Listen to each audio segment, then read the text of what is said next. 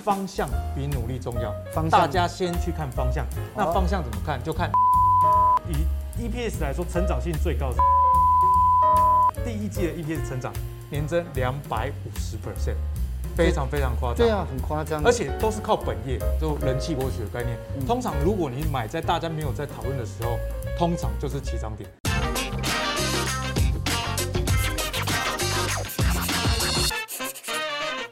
最近啊，台股啊，真的是金金涨，金金跌，对啊。然后经过了，因为五月底这一波的校正回归之后，真的是上冲下洗，真的非常可怕。对啊，就那我其实我很担心哦，因为其实大家都盘买都有都有在做投资的话，就想说，哎，台股的低点已经过了吗？嗯哼，我自己是觉得说，其实短空长多了，疫情的影响是短空长多。为什么说长多呢？因为我们。有时候投资你要往比较大的格局去看，嗯，啊，虽然台湾有疫情，难道国外没有吗？疫苗要解封了啊，疫苗。没有啊，疫苗也要快来台湾了，哦，好不好？那我觉得哲青哥刚刚讲到的问题很好啊，嗯，就是说，其实台股里面很多这种重量级的股票，比方说台积电，对，它最大的这个持有者其实是外资嘛，哦，所以我觉得外资看待疫情跟台湾人看待疫情这个角度又不一样啊，对，他们经历过的跟我们经历过的不一样，嗯，好，那回归头来了，我们来看一下台股加权指数，哦，现在确实是呈现一个反弹。的一个格局哦，现在已经是已经站上这个季线这样的一个位阶了。那我们再对照哲青哥，我们看上面叫美元指数。是。那我觉得观众朋友一定要很了解这个美元指数。嗯。直接给大家一个结论：美元指数通常跟台股是相反的走势。哦。因为美元指数如果弱，代表说，哎，美元是相对弱势的，是钱就会流到新兴国家，所以钱流到台湾，那股上涨的机会就很高了。是。所以我们可以看一下过去这个历史的轨迹，哎，其实确实哦。那美元指数最近又回到相对低档的位置，所以台股再继续往上走的这个机会，我相信这个几率是蛮高的。对，那当然了，就是说在这一波的这一波的这个校正回归之后，哎，我们在想说，哎，呃，例如说航运啊这些这些大家都已经在做了，对不对？有没有哪一些就是说大家没有看到的，我们称为反弹的这种先锋股？对，我觉得投资哲兴哥讲的这个非常重要，就人气博取的概念。通常如果你买在大家没有在讨论的时候。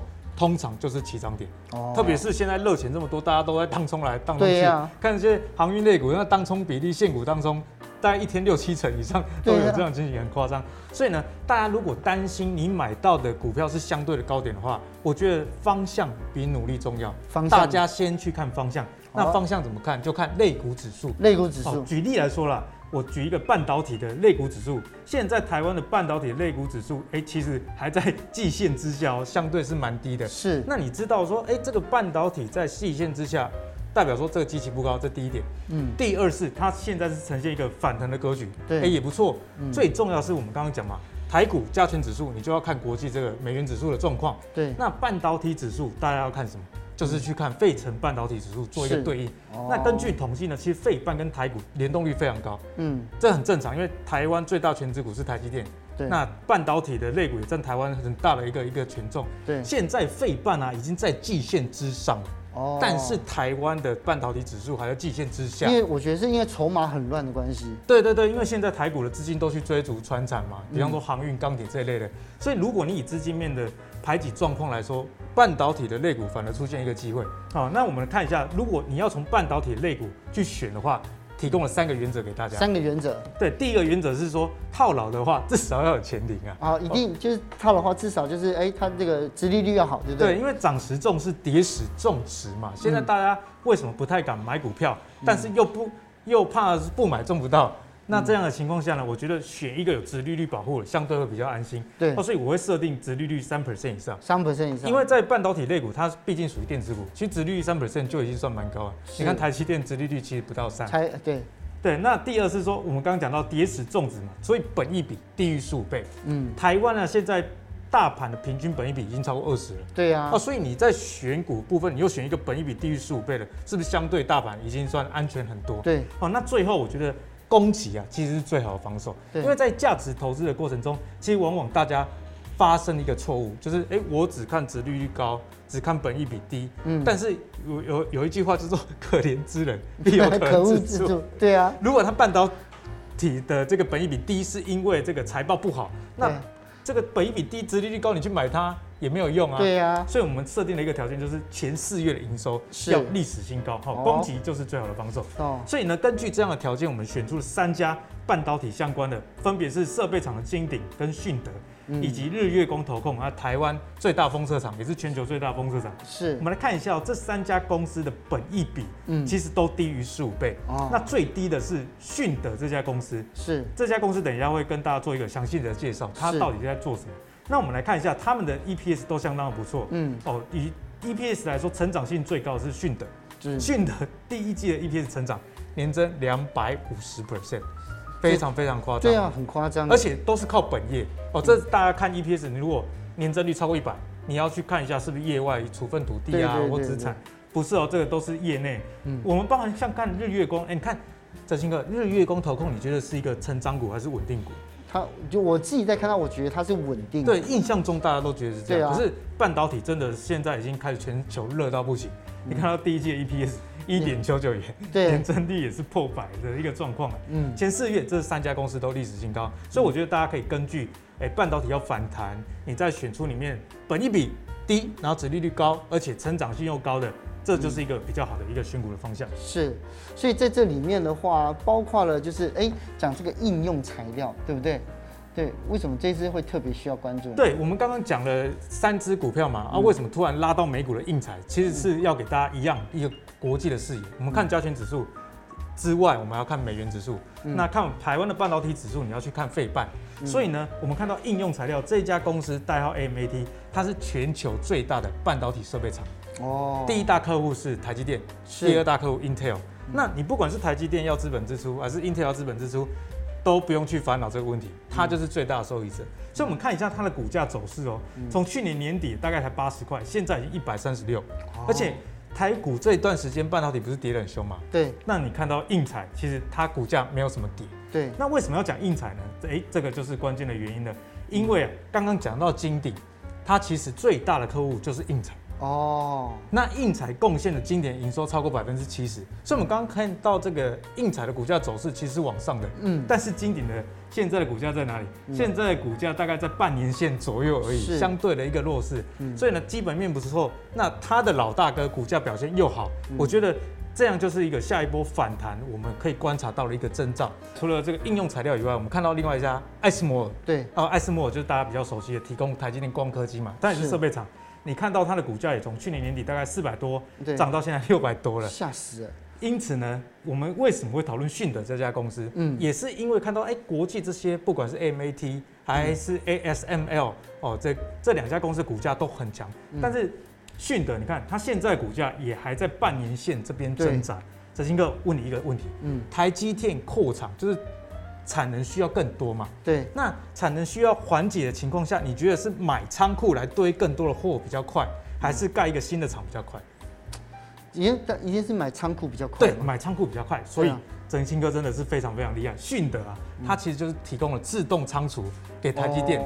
它以前是做 PCB 跟面板的设备商，那为什么我刚刚看到这个第一届 EPS 增长那么多，增长两百多 percent，就是它从去年开始，它的最大客户已经变成台积电了。哦，所以台积电今年资本支出已经宣布到三百亿美元了嘛？是，过去一年才一百多亿美元而已。所以迅德啊，跟金鼎这些设备商。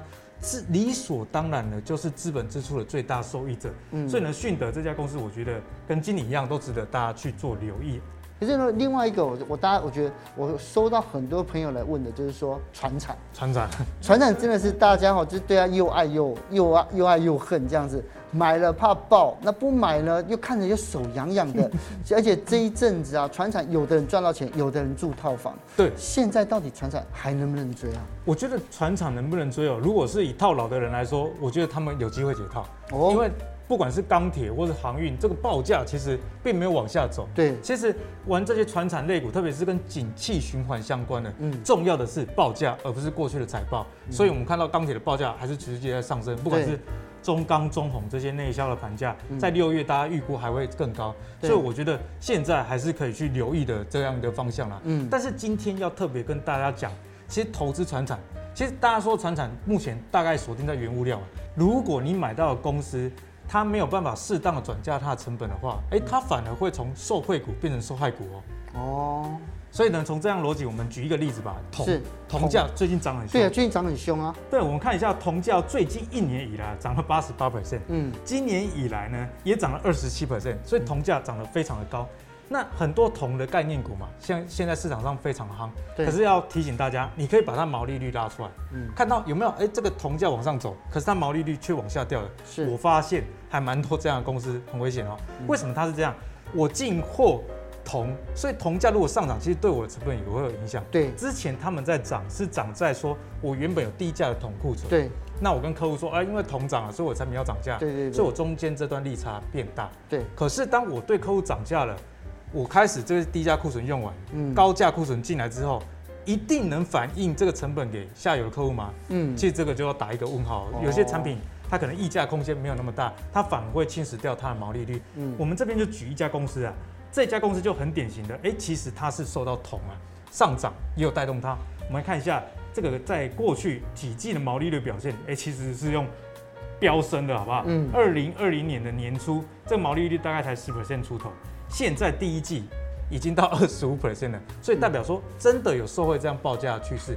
所以大家如果在挑选一些原物料，特别是呃钢铁或是贵金属相关的，你要去看它的毛利率有没有跟这个报价呈现一个正相关的一个现象。嗯，好，那这家公司叫什么名字？其实刚刚的毛利率就是这家公司叫金益鼎，金益鼎代号八三九零的金益鼎。嗯，啊，金益鼎这家公司是在干什么？为什么它跟铜有关呢？执行哥，它是在做铜回收的。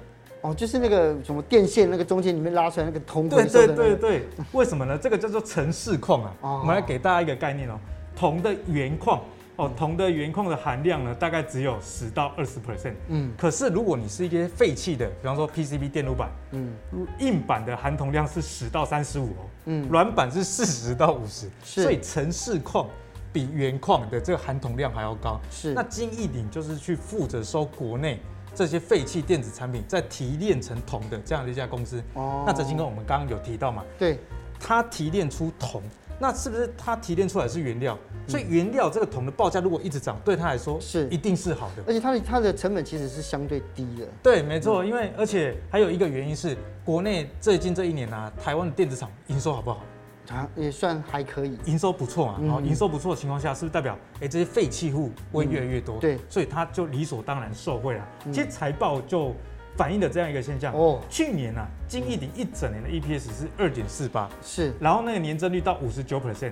可是今年第一季，大家看到这个 EPS 就已经一点一三了，对，已经逼近去年的一半，而且年增率是两百二十二 percent 了。对，那最近呢，我觉得。为什么我说船产还是可以去追踪？除了我们刚刚讲的这个基本面大方向没有问题以外，嗯、你看到股价的走势，是。其实前一波也遇到疫情的修正，对，例如说像金益鼎从五十五跌到这个三十五，修正的幅度非常之大，嗯，但是在基本面没有改变的情况下，我觉得这时候反而是留意的一个好的时间。是，而且最近呢，他们都在涨停。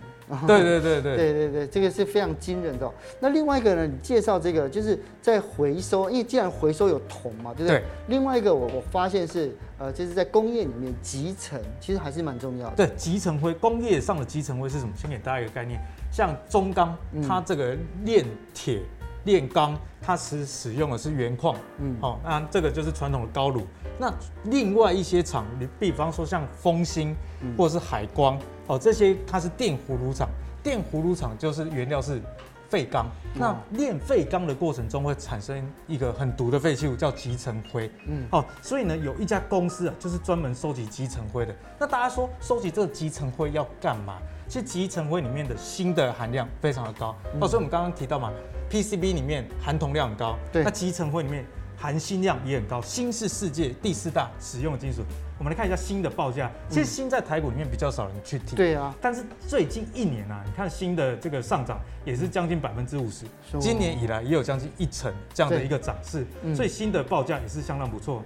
那这家公司呢，就叫这个钢联哦，代号六五八一，是钢联，它就是处理这些集成灰的。对，我们先来给大家看一个数据，就是钢联这家公司的股东的阵容，我觉得这个比财报还要重要。为什么？看一下钢联哦。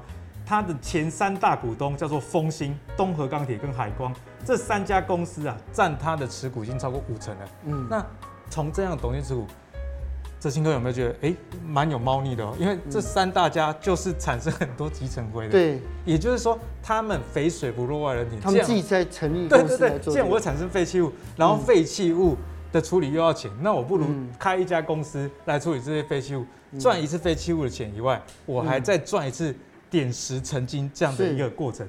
对，那其实集成灰的报价大家比较少看，我帮大家整理一下。在二零一九年的时候，每一吨的集成灰的处理费是一千一百五十一元，这是台币啊。那在二零二零就也就是去年的时候，已经到两千四百多了，已经涨了一倍哦。但是去年啊，其实新价并没有太高的一个涨幅，对哦，新价是去年到现在才涨的，相对二零一九年是弱了。对啊。不过在这样的情况下，我们可以看到，其实钢联去年的 EPS 就已经缴出持平这样的成绩了，因为它这个集成灰的处理的费用是提高的。嗯，那今年我们刚刚有看到这个新价的报价是在上涨的，所以呢，理所当然今年的财报会就会更好，如虎添翼。其实第一季的财报已经出来了，赚零点五九元，去年第一季才亏，吃亏零点零四元哦，所以其实钢年确实也受惠这个国际新价上涨。在获利上有很好的一个改变。对，但是我觉得这个，我觉得钢联呢，反而是要特别去留心它的涨跌，对不对？对。因为它可能它的机会，它可能就如果说你绑长长期持有，跟着做短波段，一定要弄清楚。对，因为如果哲青哥刚刚提到这个问题，如果以短波段的话，像金一鼎这种成交量比较大，股性也比较活泼，是比较适合。嗯、但钢联呢？它的这个股性就是比较温，毕竟我们刚刚讲了，它的这个大股东持股实在太多了，所以流通在外的股数就会比较少。嗯，但我也帮大家留意到一个现象，他们的董监持股从去年的五月到现在已经连续增加一年哦，所以你是站在比较长线的角度的话，通常的筹码我会去看董监持股哦，因为他们是经营公司的人嘛，是经营公司的人买经营自家公司是长期比较看好。对，但是如果你做的是比较短线的操作，这种投资的朋友。其实看四百张大户或者是外资，这样会是比较符合你操作的目的。那除了像刚刚讲到的这些金属的以外啊，船产里面，因为我们刚刚讲这是转，这有可能就未来的趋势。对。可另外另外一边就是，哎，也很多人做到套房，那这些套房的他们要怎么样？他们要换掉吗？还是说他们可以在两，还是呃解套已经就在前方了呢？我觉得大家解套的机会非常非常大，因为就我刚刚讲的嘛。为什么钢铁类股最近呃比较呃走势比较疲弱？是因为这个中国李克强说要控制这个钢价，嗯，可是我觉得这也是一个短空长多。为什么？这像台湾在打房一样，越打房价越高。对，政府会出来挡，就代表说这个趋势真的是很不可逆。嗯，所以呢，在报价呃现在虽然只是短暂的下跌，但是在中国碳中和这个政策，其实是为什么钢铁类股会涨这么凶的原因。碳中和的政策不变的情形，我觉得啦。传产类股，大家特别是钢铁还是会回来。既然如果说既然是钢呃钢铁跟呃就是说航运类股，他们可能就是哎、欸、这一阵子它有有可能会回来嘛。那纯股族怎么办？哦，对，纯股族，因为现在时间点算一算也到大概到六六月了，对，七八月是一个除权息的旺季。对，纯股族我觉得有一个心态很简单，挑选值利率是符合你目的的。嗯，比方说你要五 percent，那你就买五 percent 以上作为第一道筛选。第二。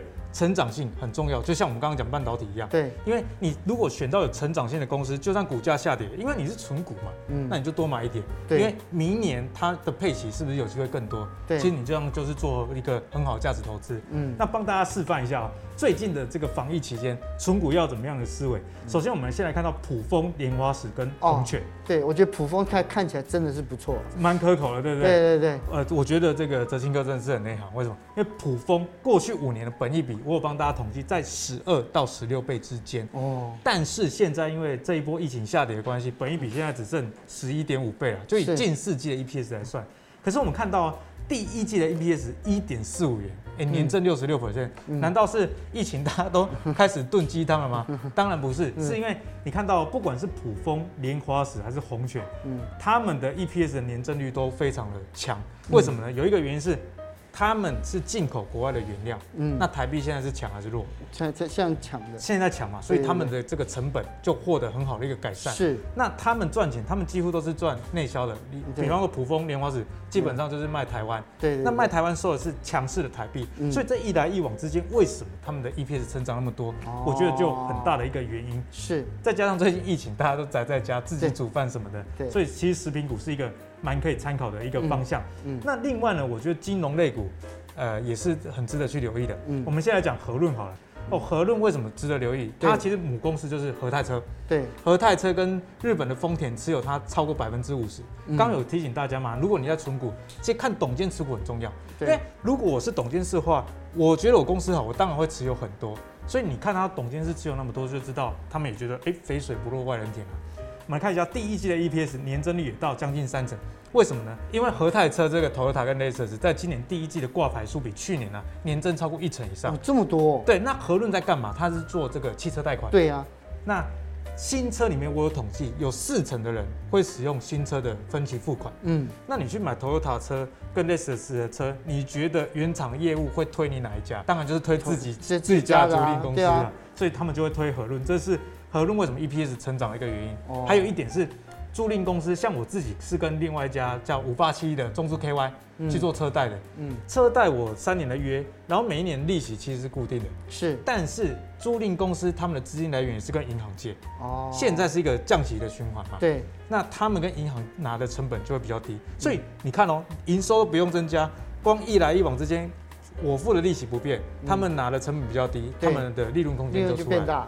好，那这五家里面留着最后讲的，当然是我觉得在目前来说最重要的。嗯，好，这家公司就是元大金控啦。哎，我们先来看一下，哎，你会想说为什么会讲金控股？这个存股不是老掉牙了吗？对啊。我觉得财报会讲话，我们看一下第一季的 EPS 哦，年增率一百二十九 percent，嗯，超过一百趴，超夸张的。过去五年的本益比是八到十二，现在是十倍，所以它并没有过热一个现象。对，为什么这个 EPS 会这么高呢？哎，关键就在元大金，其实它最大的盈余的来源是来自于元大证券。对啊，元大金前四月，我给大家一个数据，前四月的税后盈余赚三十八亿。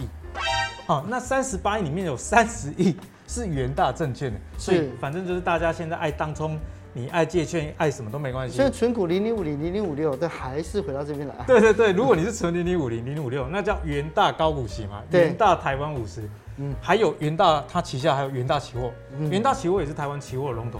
每次股票在下跌的过程中，就很多人去用期货放空嘛。嗯，所以呢，不管你是买 ETF 个股，嗯，还是这个期货，元大金都是这个最大的一个产业交集的受惠者。嗯，我们来看一下台股在去年啊，其实元大军去年就已经赚很多钱。为什么？因为去年台股成交均量呢？